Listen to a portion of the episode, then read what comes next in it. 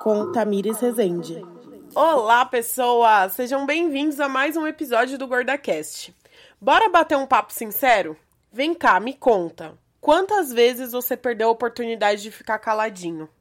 Ai, gente, pode ser sincero, fica só entre eu e você, mas todos nós temos nossos preconceitos e o externamos por meio de frases completamente desnecessárias.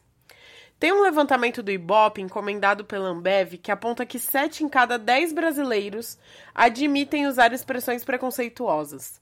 E 73% dos entrevistados já disseram frases consideradas ofensivas contra mulheres, negros, gordos e pessoas LGBT. Então, para a gente falar um pouco sobre expressões gordofóbicas que devem ser completamente excluídas do seu vocabulário, hoje eu recebo no GordaCast o publicitário e creator Dave Avigdor.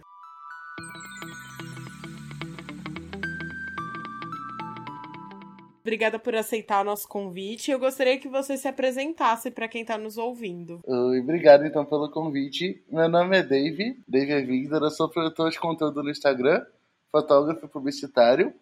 Eu pensei em falar um pouquinho dessas três coisas resumidamente, tudo bem? Claro, fica à vontade, se apresenta. então, eu me formei no final do ano passado, em 2019, com um projeto que eu tenho muito orgulho, que foi um documentário chamado Gordo, é, desde que eu conheci o movimento do gordoativismo, eu meio que comecei a me questionar muito sobre várias crenças que já tinham sido meio que formadas em mim, sabe?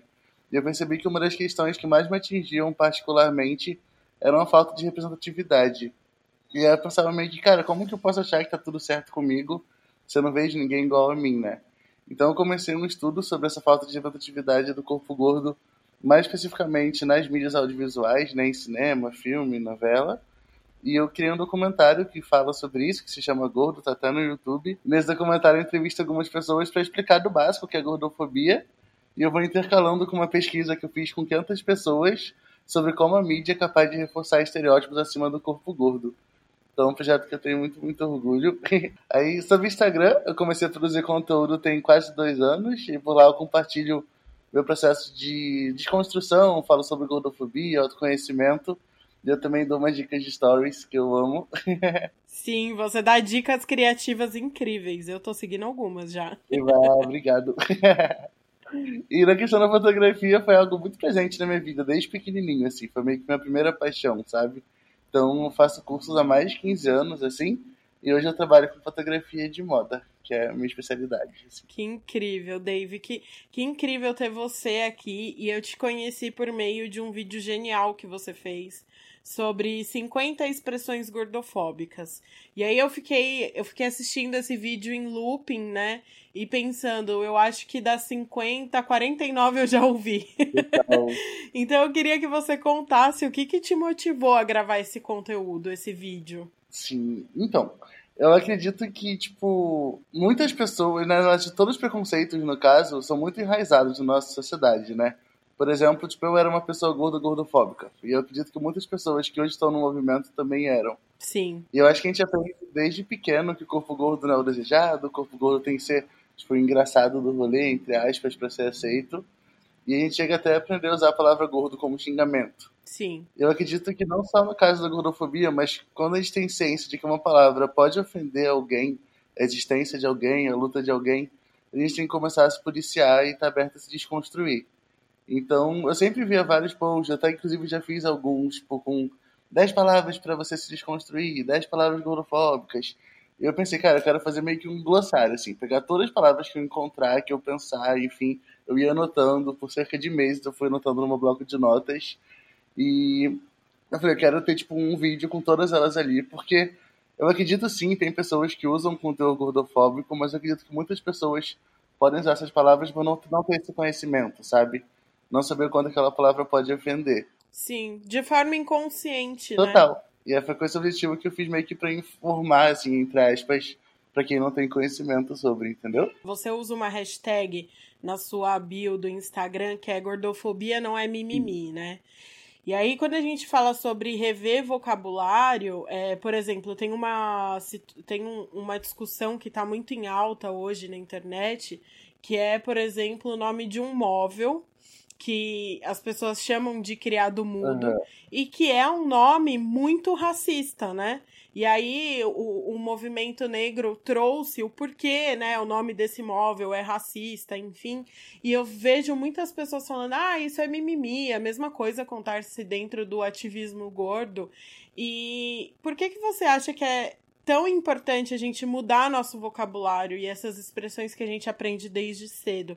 De que forma isso impacta a vida das pessoas que são atingidas, né, com esse vocabulário tão gordofóbico? Eu acho que, em primeiro lugar, o corpo gordo precisa ser visto como uma pessoa antes que por uma característica, sabe? A gente tem. A sociedade moldou muito o nosso olhar para olhar para o corpo gordo como gordo, ponto. Não tem mais algo ali, sabe?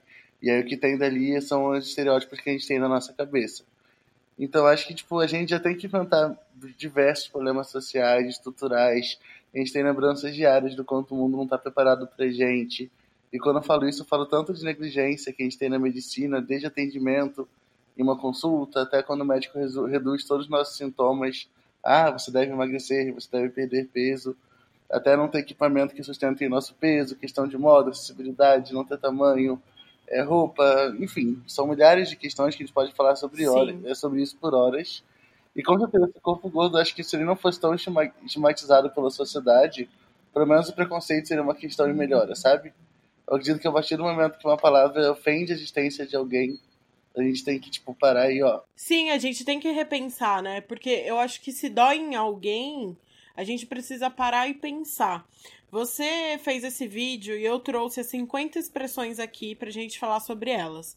Então eu vou te pedir aí uns minutinhos pra eu ler todas elas, porque eu acho que o nosso público é majoritariamente feminino. É, eu acredito que maioria, em sua maioria, pessoas gordas, mas eu sei também que tem pessoas que não são gordas e que escutam um podcast e que sempre me procuram e falam que ah, eu não sabia que isso acontecia, eu, eu nunca tinha me atentado para essa situação, então eu acho legal a gente falar sobre essas expressões. Então eu vou, eu vou ler cada uma das 50 expressões aqui. Então vamos lá. Cuidado com o olho gordo. Além de tudo, isso te ajuda a emagrecer. Você não é gordo, você é lindo. Ah, eu vou sair daqui rolando hoje. Olha, é só fechar a boca. Sabe que para uma pessoa gorda você até que tem bastante energia? Ninguém vai te levar a sério nessa profissão. Acho melhor você emagrecer. Ah, para, até parece que você só come isso. Nossa, você emagreceu, você tá tão linda. Você não é gordo, você é fofinho. Infelizmente a gente não tem o seu tamanho, senhor. Ai, hoje eu vou fazer uma gordice, não vai dar pra resistir. Você consegue emagrecer sim, é só focar. Você é lindo por dentro, todo mundo percebe isso. Nossa, como você é lindo de rosto. Não emagrece nunca, tá? Você vai perder sua essência. Você reparou como ele era mais engraçado quando ele era gordinho? Nossa, que falta de noção dela usar biquíni, sério, que absurdo. Gente gorda com barriga de fora, não precisa postar, né? É sério que ele me trocou por aquela gorda? Eu tô falando pelo bem da sua saúde. Será que eu tô acima do peso ideal? Ai, amiga, eu tô enorme de gorda. Eu gosto de ter onde pegar. Olha lá, por isso que tá gorda. Olha, se você comer, você vai ficar igual aquela baleia ali, tá olhando? Preto emagrece. Listras verticais também, mas olha, nunca use listras horizontais, elas engordam. Nossa, você vai comer mais? Eita, que você tem cara de quem come bem, hein? Você já pensou na sua saúde? Eu tenho uma dieta ótima para te indicar. Olha, eu não tô te falando por estética. É porque você tem que se cuidar, né? Você é tão lindo, você nunca pensou em emagrecer? Desse jeito, ninguém vai olhar para você. Vai caber em você sim. Esse tamanho é gigante. Infelizmente, só realizamos exames até tal peso. Seu currículo é ótimo, mas você não se encaixa nos padrões da empresa. Para de se chamar de gorda, não fala assim de você. Adorei te ver na piscina sem camisa, você é tão corajoso. Aquela menina ali é plus size, né? Você não é gordo, você é gordinho. Magra, tá linda. Desse jeito eu vou virar uma bola. Você quer 10 dicas para ter o corpo de verão? Olha, não é melhor você colocar um maiô, uma saída de praia ou algo assim? Gente, só é gordo quem quer. Se você emagrecesse, ia ficar um gato, hein? Bom, pelo menos minha depressão teve um lado bom. Eu não conseguia comer e emagreci. Olha, Dave, eu tô até sem fôlego de falar tanto absurdo, mas são 50 expressões que estão muito, muito presentes na vida das pessoas. Eu queria pegar e destrinchar essas 50 expressões que você trouxe pra gente no seu vídeo e começar com uma clássica. Você topa? Claro. Então bora lá. A clássica das clássicas para mim, tem muitas clássicas, mas essa para mim é a clássica das clássicas que as pessoas não se tocam, que é por que gordice é uma expressão gordofóbica? Nossa, sim. É, acho que foi a que eu mais ouvi também. e eu acho muito importante a gente começar por ela, porque ela diz diretamente sobre causas que o gordoativismo defende muito. Acho que se a gente parar para pensar na expressão em si, o que a gente está querendo dizer quando a gente fala vamos comer gordice? É tipo, vamos comer besteira, vamos comer algo não saudável, fast food, comer muito. E quando a gente relaciona essa palavra ao corpo gordo, ela reforça que o corpo gordo é o tipo de pessoa que come exageradamente, que só come besteira, fast food, que não é saudável.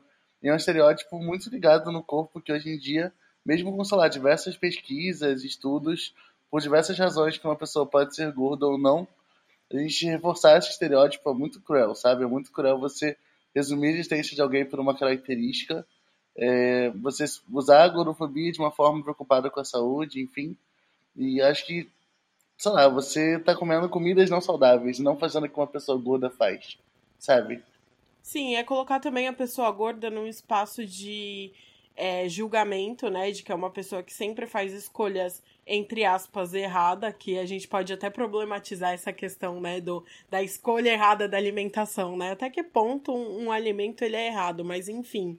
É, é você vincular é, uma pessoa gorda a certos tipos de comportamento e tornar isso um padrão, né? O que não tem nada a ver, o que não tem, não, não faz nenhum sentido.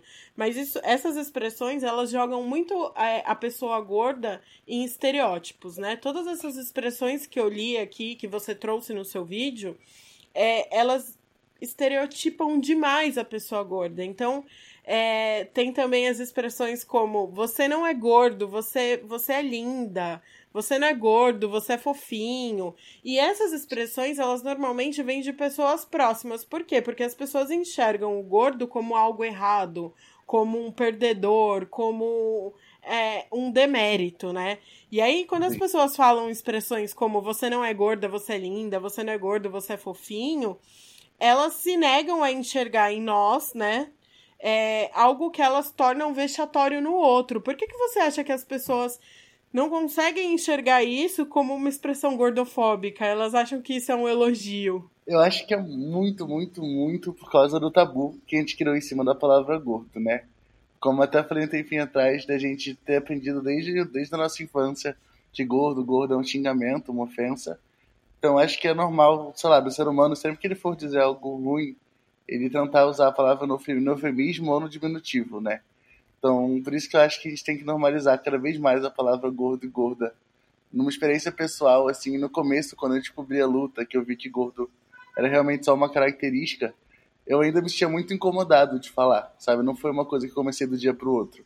Sim. E eu realmente, tipo, parece meio bobo, mas eu ficava falando em voz alta, gordo, gorda, gordo, gordo, até normalizar. E hoje em dia, tipo, pra mim é 100% normal. Sim. Mas eu acho que é isso, é quebrar esse tabu, sabe? Acho que as pessoas têm medo de falar. É, eu, eu proponho, assim, uma experiência antropológica para as pessoas, que é quando você estiver numa conversa, né, com amigos, com. Refira, refira-se a você mesmo como gorda. Eu faço uhum. isso e as pessoas elas arregalam o olho assim do tamanho do mundo e algumas vêm, né, com esse não, você não é gorda, você é linda. E aí eu falo, sim, eu sou gorda e linda, uma coisa não, não anula a outra. Mas é uma experiência assim, é, para mim hoje eu acho incrível porque eu fico chocada como as pessoas não conseguem enxergar é, o gordo como uma simplesmente uma, um, uma característica física de uma pessoa, né? Parece que você tá julgando o caráter da pessoa quando você fala que você é gorda. Parece que E, e, é absurdo como as pessoas ainda têm esse. ainda vinculam muito a palavra gordo a xingamento. É como também se uma característica fosse capaz de definir alguma coisa sobre a nossa personalidade, né? Ou sobre o nosso comportamento, enfim. É só uma característica do nosso corpo, sabe? Sim, é, é, é só você ser gordo ou magro, ou alto ou baixo, ou ter o cabelo preto, ou ter o cabelo, sei lá, loiro, castanho. Gente, é uma característica física, né? É, vamos desenhar agora pra galera e, e falar por que, por que expressões como você é lindo por dentro, todo mundo percebe isso, como você é lindo de rosto, não é um elogio. Onde tá a gordofobia dessas expressões? Eu acho que um jeito fácil de perceber é. Você ouve. Você já viu alguém falando isso pra uma pessoa magra? Não. Eu acho que é um jeito simples e curto de entender, sabe? Sim. E aí as pessoas também, dos mesmos criadores do Você é lindo por dentro, todo mundo percebe isso, ou como você é lindo de rosto, vem aí o como você emagreceu, tá linda, magra, tá maravilhosa. Gente, hum. porque magro não é elogio, né? A gente precisa colocar isso. Do mesmo jeito que gordo não é, é um xingamento, magro também não é um elogio, né? Total. É, acho que pra mim a nossa sociedade relaciona muito a magreza com uma ideia de vitória, um objetivo, um motivo de comemoração. Que nem a gente já até falou agora, que a gente sempre ouve, parabéns, você tá lindo, emagreceu. Ou simplesmente um comentário, tipo, que nem a gente falou do magra, tá linda mas acho que isso vem muito da pressão estética, né? É, você acha legal falar um pouquinho sobre? Eu acho super. Bora lá. Vamos falar da pressão estética. Da onde vem isso? Pressão estética acho que nada mais é do que um padrão de beleza estabelecido pela sociedade, pelas grandes indústrias, que é tipo surrealmente reforçado pela mídia, onde diz que existe um corpo perfeito, entre muitas aspas, e faz com que todas as pessoas tentem, independente da forma, e quando eu falo isso, eu digo desde procedimento estético, cirurgia, é, dietas restritivas, cosméticos, enfim, alcançar esse corpo, mas que é inalcançável.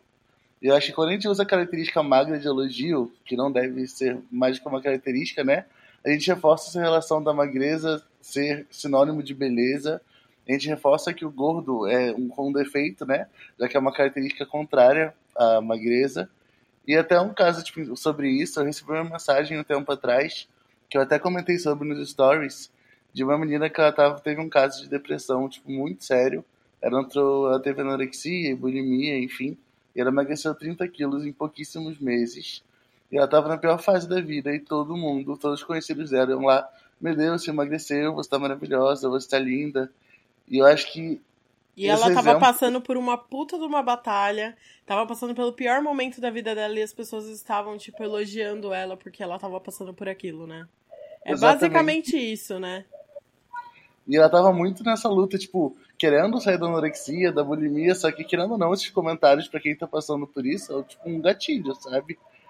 Então, Sim. acho que a gente tem que parar antes de tudo com essa cultura que a gente criou de poder comentar sobre o corpo do outro.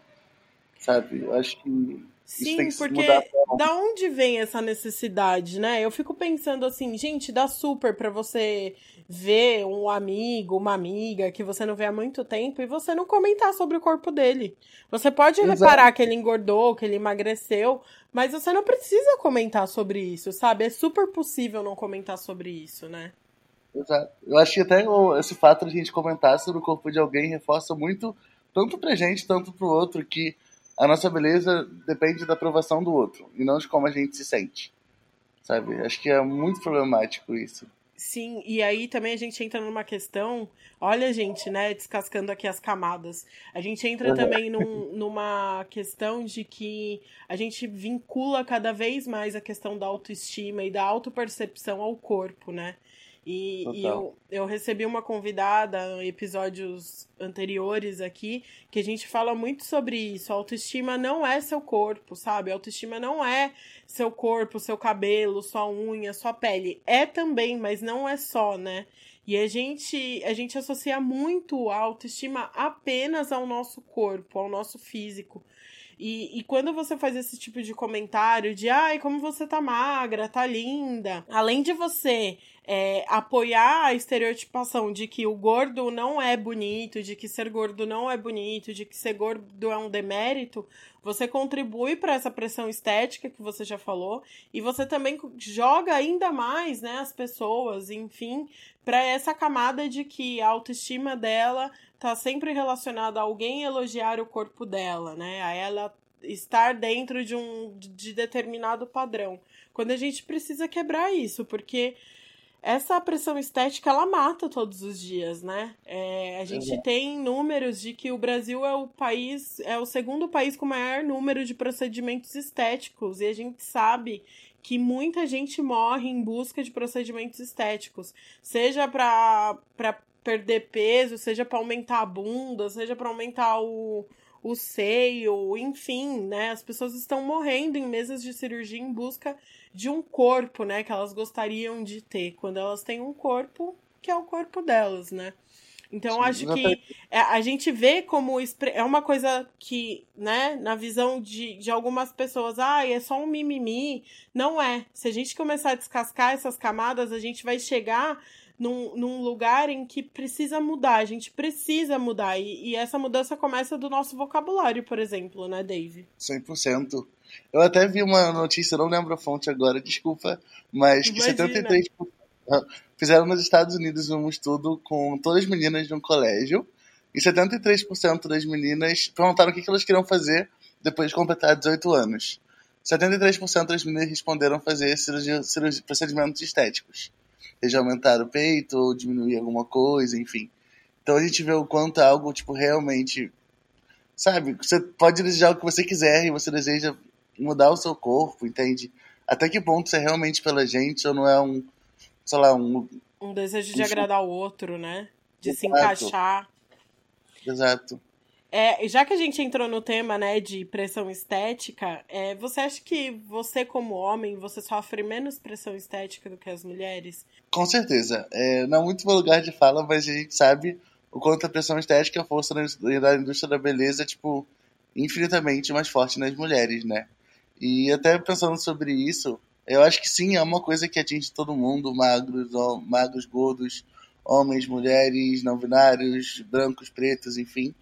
Mas se a gente for para pensar na nossa infância, quando uma menina, tipo, nasce, ou enfim, quando ela é criança, a gente sempre usa, ai, que linda, meu Deus, ela vai ser linda quando crescer. E quando a gente se refere a um menino, geralmente, nossa, como ela é inteligente. Sim. Então acho que desde aí você consegue ver o quanto a beleza já tá, né, muito mais cobrada na mulher. Muito, que... muito, muito. Tem um documentário da Avon, eu vou, eu vou tentar achar e colocar aqui o link na descrição do programa.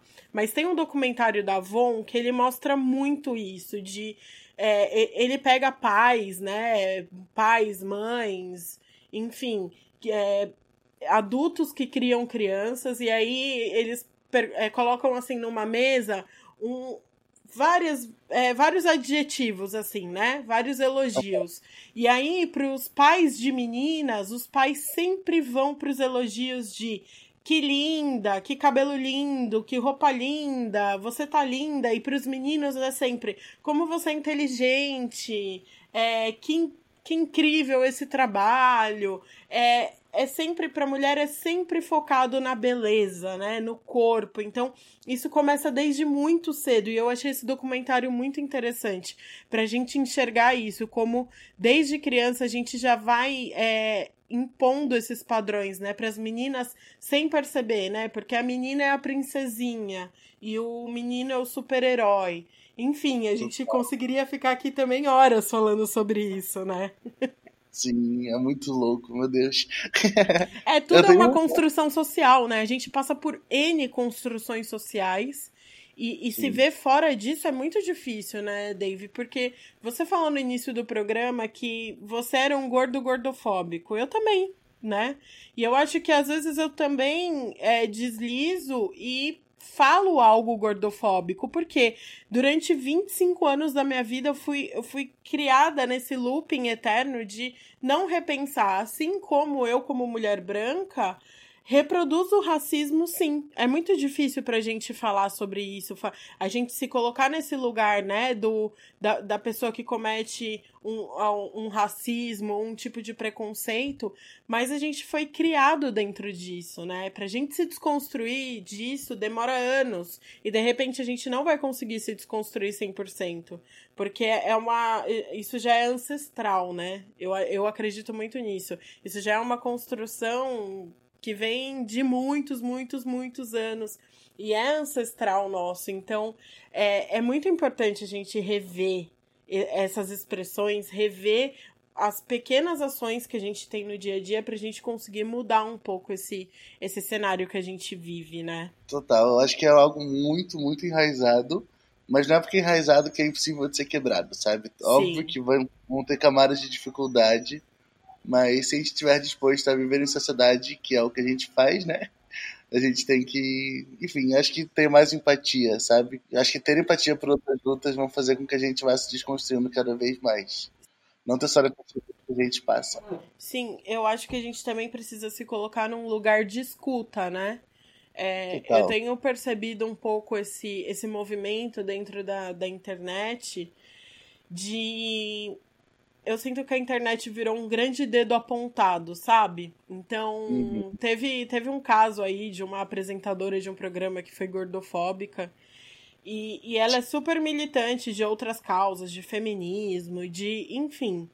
E aí, quando ela se viu é, numa situação em que ela foi gordofóbica, em que as pessoas estavam falando pra ela que ela tinha sido gordofóbica, é, eu fiquei olhando. Sabe quando você sai de dentro daquele cenário? Sabe quando você sai de dentro daquele daquele roda-moinho. E aí eu fiquei olhando de fora, né? As pessoas da militância, ela, as pessoas que defendiam ela, tava todo mundo com o dedo muito apontado e ninguém disposto a, a de fato entender o que tinha acontecido ali e aprender um com o outro, né? E, e, eu sinto que a gente perde demais nisso. E isso é uma crítica a geral, é a militância gorda, a todas as militâncias e as pessoas que, que às vezes são apontadas por essas militâncias, né? Tá todo mundo ali com seu com seu dedo apontado para o outro, mas pouco disposto também a ouvir o outro lado. Eu acho que a gente não tá praticando esse espaço de escuta. Eu acho que a gente precisa entender também, é, lógico, não, não acho que a gente tem que passar pano para os outros, né? Mas a gente tem que se colocar também num espaço de, de aprendizado. E aí, quando a gente joga quando a gente não está disposto a aprender, a escutar o outro, né? A gente joga tudo pro campo do mimimi, né? Ah, isso é mimimi. E aí, às vezes, você vê uma pessoa que é super militante de outras causas é, jogando uma causa específica pro mimimi. E aí você pensa, por que, né? As pessoas jogam tudo pro lado do mimimi. E eu acho que é essa indisposição de se colocar num espaço desconfortável, de realmente eu fui preconceituoso, realmente eu ofendi, né? A Gabi Menezes veio aqui e falou uma coisa que eu tenho pensado muito isso na internet, que é assim, as pessoas elas falam as coisas né? Elas são, por exemplo, preconceituosas, elas são gordofóbicas. Aí Sim. vem a internet e fala: olha, você foi gordofóbica, não foi legal. E aí ela responde assim. Ai, desculpa se alguém se sentiu ofendido. Ou seja, ela joga a culpa, né? No, na pessoa que se ofendeu, quando na verdade a culpa é dela de ter sido preconceituosa, né? Então acho que Exato. a gente precisa, se alguém se ofendeu, para, senta e por que você se ofendeu? Pergunta, né? Por que, que você se ofendeu? É, eu não, eu não, não tô entendendo por que, que eu fui preconceituosa. E aí você vai conseguir enxergar um espaço de desconstrução real, porque eu acho que isso é uma real desconstrução, né? Eu acho que a gente tá, tá todo mundo dando porrada um no outro e a gente não tá aprendendo nada com isso. Às vezes eu tenho essa sensação. Não sei você. Sim. Então, é, só uma observação sobre o que você falou do mimimi. Eu vi um post da Tata Werneck esses dias que eu achei incrível. Que a filha dela perguntou, mãe, que é mimimi? E ela respondeu, mimimi é dor que não dói na gente. Caramba. E acho que é verdade, isso. né? É isso. Sim, quando eu li eu fiquei tipo, meio paralisado por alguns segundos, sabe? E é muito real. E é fácil você relativizar, né? Quando não é você que tá sentindo. É, Tem uma. tem uma questão, né, que falando do mimimi, é, todo mundo tem um amigo magro ou um amigo que já foi gordofóbico, né? Eu, eu sou rodeada de pessoas incríveis, mas constantemente eu, eu vejo meus amigos reverberarem algum tipo de gordofobia porque eles não estão inseridos nesse universo. Eles foram né, eles cresceram dentro do mundo que todos nós vivemos e eles não, não se atentaram ainda para esse tipo de desconstrução. Então, assim, é muito comum, né, é, a gente escutar de amigos magros como: ah, eu vou sair rolando hoje. Ai, amiga, será que eu tô acima do peso ideal? E, tipo, a pessoa é super magra, sabe? Ai, desse jeito eu vou virar uma bola.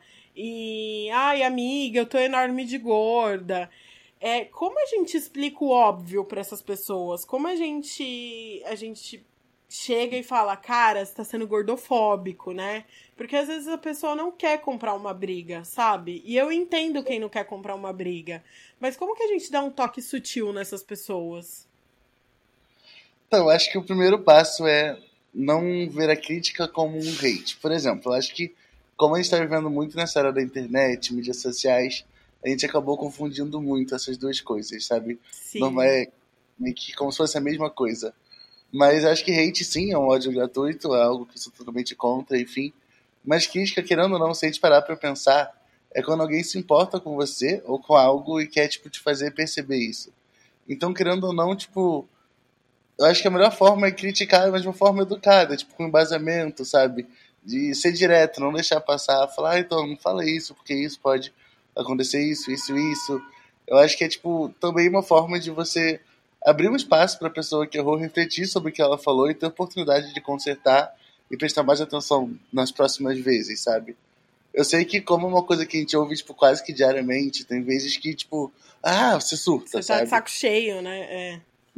Então, tipo, a gente também não tem que ser um monge, sabe? A gente tem. A gente só somos seres humanos. Mas acho que quando a gente tem essa capacidade de, tipo, conseguir respirar e falar e tal com calma, eu acho que é o ideal, assim. E eu falo isso tanto para pessoas gordas, tanto para pessoas magras quando ouvirem também. Eu Sim. acho que é uma forma muito legal as pessoas magras ajudarem nessa luta, né? Sim, serem aliados dessa luta. Você falou uma coisa Exato. que eu achei muito legal, que é a questão da gente não confundir o hate com ódio gratuito, né? Uhum. É, com crítica. Não confundir esse hate com, com uma crítica que pode ser uma crítica construtiva. É, foi mais ou menos isso que eu falei que eu tenho sentido na internet, né? Você acha que a gente está preparado para fazer, para separar esses dois, para de fato é, entender qual é, se é uma crítica, se é um hate? Você acha que a gente, como sociedade geral, não falando só da militância gorda e, e sim, das sim. pessoas que se relacionam, né, com essa militância, você acha que a gente está preparado para isso, para separar esses dois aí? Eu acho que é muito de pessoa para pessoa, sabe? Eu acho que tem gente que consegue lidar com crítica mais boa, tem gente que não consegue, que prefere não ouvir, gente que leva sempre pro lado pessoal e pro pior lado. E depende também muito do jeito que a pessoa tá falando. Então eu acho que eu não conseguiria dar uma resposta assim no que eu acho no geral.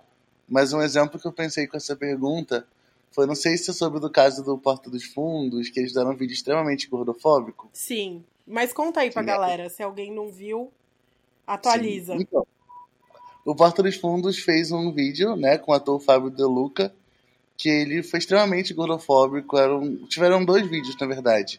O primeiro vídeo, basicamente, é, ele tá ligando para para secretária do médico perguntando se os exames já estão prontos de coronavírus e ela diz basicamente que o vírus não resistiu no corpo dele e que o vírus morreu porque o corpo dele era podre. Então, esse é o primeiro vídeo. E o segundo, ele tá, tipo, extremamente se ridicularizando e comendo compulsivamente, sabe? 100% dos estereótipos que estão acima do corpo gordo. E eu vi, quando eu vi esse vídeo, na hora eu gravei um vídeo, tipo, meio que de desabafo, assim, falando sobre. E eu fui conversar com, com o ator, com o Fábio De Luca. Eu mandei uma mensagem pra ele, não sabia se ele ia responder ou não, mas enfim. E na hora eu pensei, eu tinha vontade na hora de sair gritando e falar, meu Deus, que absurdo mas eu falei, cara, isso não vai mudar nada. Então eu meio que respirei e mandei tipo, pra ele uns cinco áudios, assim, muito calmo, real, explicando por que, que tá errado, o quanto é errado a gente usar do, da, do corpo gordo para fazer humor, né? Qual é o limite do humor? Que eu acho que para mim o limite do humor é a partir do momento que a gente ofende a existência de alguém e aquilo não é mais humor, sabe? Sim. Então, a gente conversou muito, acabou que a gente ficou conversando tipo, por horas. E ele foi super incrível. Hoje em dia ele toma muito cuidado com isso. Ele fez um vídeo falando sobre como foi essa experiência, que outras pessoas foram falar com ele também. E que hoje em dia ele faz parte do Godativismo. Tipo, eu chorei absurdos. É incrível, né? Você conseguir fazer a diferença no. E você teve esse de acalmar, como que eu vou mudar, né? Foi, você teve essa, é, esse filtro de, de conseguir acalmar, processar aquela informação que te doeu muito, acalmou e teve uma atitude mais racional, né? Exato, acho que isso é muito importante também. A gente, quando, óbvio que não sempre a gente tem essa oportunidade, né, de respirar, esperar um pouquinho e responder. Às vezes está acontecendo ali na hora, mas eu acredito que quando a gente tem essa oportunidade, sabe, é uma forma da gente não transformar o, a crítica em hate, sabe? Sim. Sim. É, eu acho muito legal a gente repensar um pouco essa forma com que a gente tem se relacionado, principalmente na internet, né? Porque a internet ela tem ela tem um poder de amplificar muito isso. E aí, às vezes, eu sinto que a gente está perdendo mesmo grandes discussões, né? Então, Exato. o que você fez foi muito incrível, né? Porque você conseguiu acolher aquilo que te doeu, você transformou isso num, num, num conteúdo legal e você conseguiu conversar com uma pessoa e explicar para ela por que, que aquela situação te doeu tanto e doeria em outros é, mil, tantas mil pessoas. E, e a, essa pessoa te acolheu, porque você foi você foi tranquilo nessa abordagem, né? E às vezes eu sinto que a gente tá muito raivoso. E às vezes precisa, mas eu sinto que a gente tá demasiadamente raivoso. E a gente não tá criando diálogos. A gente só tá apontando o dedo um pro outro. Então, ah, fulano é isso. Não, eu não sou. Ah, você é sim. Olha o que você falou em 2001. Sabe? E a gente não tá criando diálogo. A gente não tá acrescentando em nada nisso. E às vezes eu fico um pouco exausta da internet por causa disso. Porque eu acho que. Não sei, não tô falando com ninguém, sabe? Tá todo mundo falando com ninguém. Tá todo mundo falando com todo mundo e não tá falando com ninguém, né? É, eu tenho muito essa sensação também no Twitter. O Twitter me dá muito essa sensação. E por isso que eu criei um podcast, porque eu falei, quem, quem vier pro podcast tá de fato disposto a ouvir, né? A ouvir e de repente. E eu tô muito disposta a receber uma, uma réplica de alguém que tá me ouvindo. Então eu achei que esse Sim. seria um espaço que eu conseguiria fazer isso de forma mais saudável. Porque a forma com que a gente tem se comunicado na internet é algo que me incomoda muito. É, então, Dave, eu. Um válvula de escape, né? Sempre. É. E aí todo mundo tem suas válvulas de escape, todo mundo tá surtando e explode, sabe? É, e a gente não tá criando diálogos construtivos, é. Isso é Exato. algo que me preocupa muito. É, eu queria falar de um que é muito clássico e que eu já ouvi muito, muito, muito, que é assim. Nossa, adorei te ver na piscina sem camisa, ou adorei te ver sem biquíni. Ai, como você é corajoso. Por que, que isso não é um elogio, né? Por que, que, por que, que as, aliás, por que, que as pessoas encaram isso como elogio? A gente não tem direito de usar biquíni, ficar sem camisa, enfim. Exato. Então, é, é até curioso que quando eu comecei a me desconstruir, eu comecei a ver pessoas do movimento body positive, né? Que é até legal dizer que não, não é a mesma coisa que a luta contra a gordofobia. Body positive é a aceitação do corpo, amar o próprio corpo. Gordofobia envolve o próprio corpo, mas tem infinitas mais questões, é bem mais profundo. Sim. Mas acho que é legal, tipo, colocar esse parênteses. Mas eu comecei a ver, os, os militantes que eu comecei a seguir de gordofobia eram muito do movimento body positive. Então eu olhava e pensava, nossa, que coragem, eu nunca tiraria uma foto sem, sem blusa, por exemplo. Mas aí eu acho que começou, foi até uma questão muito pessoal, porque eu comecei a meio que pensar, gente, eu não, não faz parte de mim tirar uma foto sem blusa. Tipo, não é uma coisa que eu tenho vontade, não por ser gordo, ou até se eu fosse magro, não é uma coisa que condiz com quem eu sou. Isso me afastou um pouquinho da luta contra a gordofobia. Porque eu pensei, cara, eu acho que eu sou gordofóbico, porque, né, eu não tenho essa vontade, todas as pessoas gordas que eu sigo expõem o corpo. E aí, depois que eu fui realmente descobrir, tipo, o que era o movimento body positive, descobri essa diferença, e eu vi que não tem a ver, né, a exposição do corpo com a luta, mas eu vi também que por que quando uma pessoa magra tá, tipo, na praia, uma foto sem blusa, é uma pessoa, ela só tá ali sendo linda, e uma pessoa gorda ela tá sendo corajosa, sabe? É, ela não deveria ser só linda também, que nem a pessoa magra é. É. Entende? Então, eu entendo falarem sobre, porque na sociedade a gente é muito julgado, principalmente o corpo gordo, mas até que ponto a gente vai deixar isso acontecer e naturalizar e naturalizar e não vai problematizar uma coisa que deve ser problematizada, sabe? Sim, e eu acho que também vem muito do próprio julgamento da pessoa, né? Se ela, se ela te acha. Eu penso assim, se ela me acha corajosa, é porque ela me julga, né?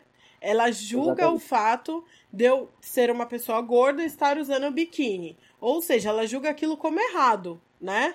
Então, em, em, até certo ponto na cabeça dela, né, aquilo é errado, aquilo não é apropriado. Eu acho que apropriado é uma palavra melhor. Isso, aquilo que eu tô fazendo não é apropriado e eu sou super corajosa de ir colocar um biquíni pra praia, né? E aí a gente Exato. vê que isso também, é, essa questão de ai, ser corajoso, eu sinto que as pessoas gordas elas têm sido cada vez mais jogadas para esse espaço e isso me incomoda muito, né? Porque é o que você hum. falou, eu só quero ser uma pessoa gorda usando biquíni na praia.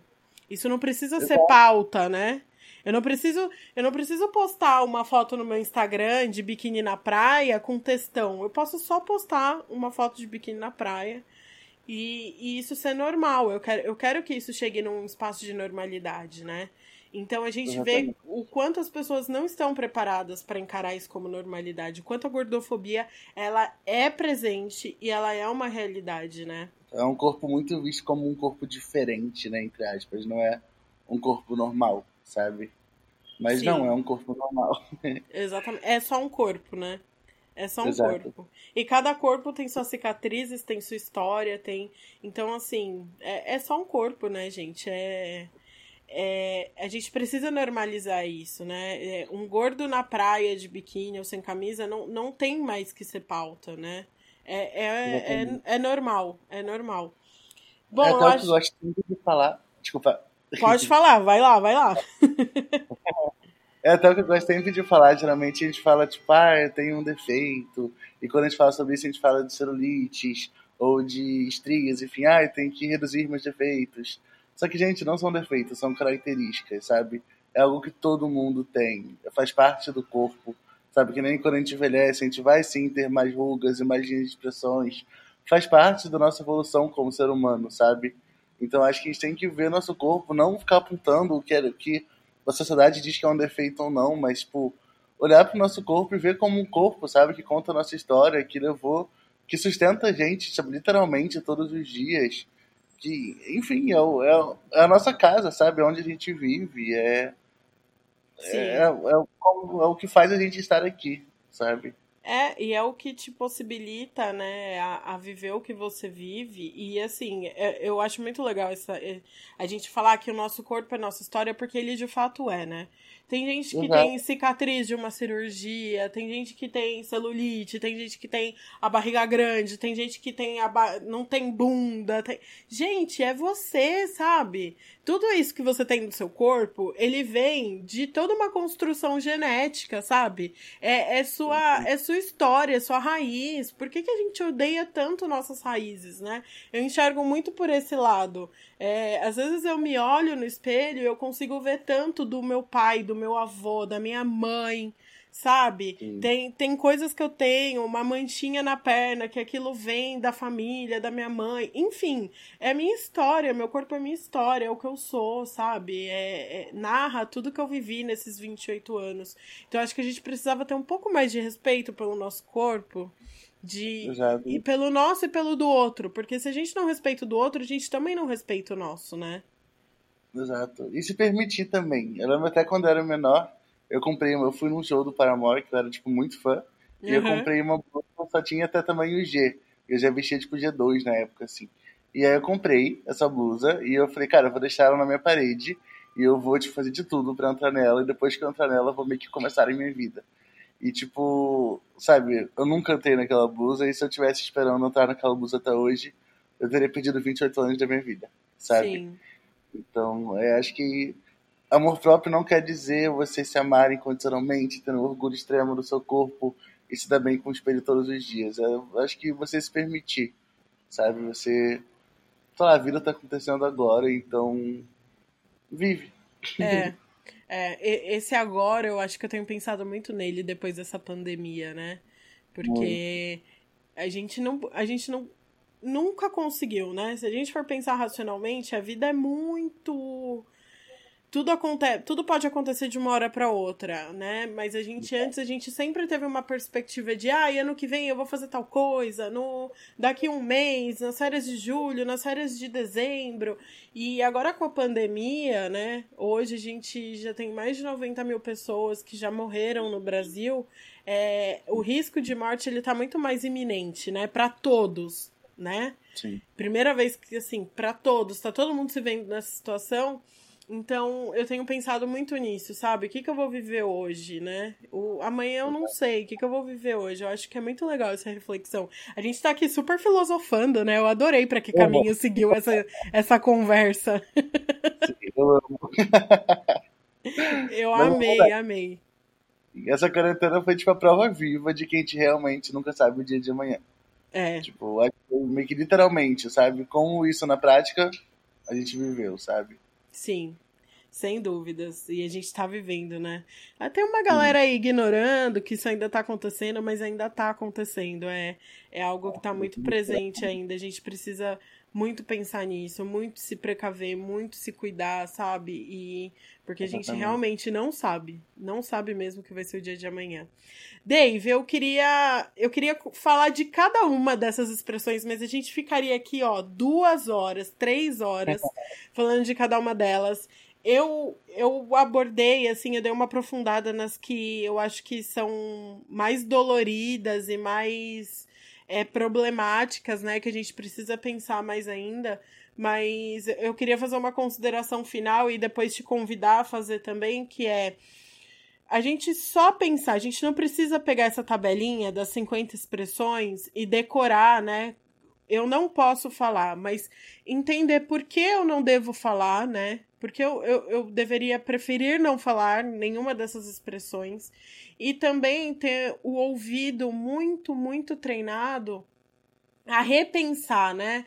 Se eu falei alguma coisa, se alguém ficou chateado por algo que eu falei, por mais que eu ache que é besteira, por mais que eu ache que não tem nada a ver, sabe? Ser empático, de pedir desculpas. Não é, ai, se alguém se ofendeu. Não, você se ofendeu, me perdoa. Eu não vou falar mais. Entender por que, que aquilo ofende e a gente melhorar, né? Melhorar na relação com o outro, melhorar o que a gente entrega pro outro. Exatamente. É ter empatia e ter cuidado com o que a gente fala, não é se podar também, mas por, por exemplo, algo que eu sempre falo para meus amigos, depois que eu comecei a falar sobre godativismo, 90% dos meus amigos são magos. E eu falo, gente, eu não quero que vocês fiquem se podando perto de mim. Eu quero que vocês, tipo, sei lá, aprendam comigo o que, eu, o que me machuca para vocês não repetirem isso com outras pessoas. Porque eu não quero que vocês não falem perto de mim as coisas, mas entre vocês vocês falem, sabe? Sim. Então acho que é tipo, é realmente fazer uma troca sincera, sabe? Mas também a pessoa tem que estar aberta a isso, aberta a se desconstruir, uh, ter empatia pela luta, que infelizmente é uma coisa um pouco difícil, mas eu acho que o caminho é cada vez mais e é isso, é insistir, é não, não abaixar a cabeça, sabe? É conversar, tentar levar de um modo leve. Eu acho que isso é muito importante. Sim. E eu acho que a gente já teve pior, sabe? Eu gosto de, eu gosto de olhar o copo meio cheio. Eu acho que o, o, cenário já foi pior. Eu acho que a gente já a gente já subiu aí alguns degraus. O caminho ainda é muito longo, essa escadaria é enorme, mas a gente já deixou alguns degraus para trás. Eu acho que a tendência é melhorar, né? Eu gosto de pensar desse jeito. Dave, muito obrigada por ter aceitado esse convite, por ter né, aí nos dado uma hora do seu dia. Eu já quero deixar aqui um convite para você voltar e falar sobre o seu documentário. Eu vou assistir, eu não tinha assistido ainda, eu vou assistir. E eu quero te convidar para falar sobre o seu documentário, sobre o gordo, né, nesse mercado do audiovisual. Acho que rolaria uma pauta legal. Sim, eu super topo e super agradeço o convite de verdade. Foi o primeiro podcast, foi um prazer ser no GordaCast. Ai, e... que bom. Muito obrigado mesmo pelo convite, pela conversa, eu amei. Ah, eu que agradeço. Brigadão. E chama as pessoas para irem para suas redes sociais, conhecerem seu trabalho. Fala de novo do seu documentário, faz um apanhadão aí de onde as pessoas podem te conhecer e te acompanhar. Eba, tá bem. Então, o documentário, para acessar, é só ir no YouTube, escrever documentário gordo, é, que já aparece, é o primeiro que aparece. E qualquer coisa para redes sociais é Dave Victor no Instagram. E aí sempre tem conteúdos lá sobre gordofobia, sobre esse tema, enfim. É bem legal. Confere lá. legal. Dave, obrigada. Um beijo para todo mundo e obrigado mais uma vez.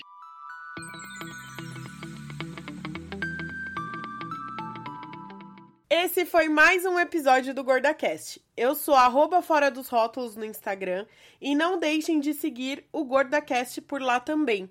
Beijos e até semana que vem.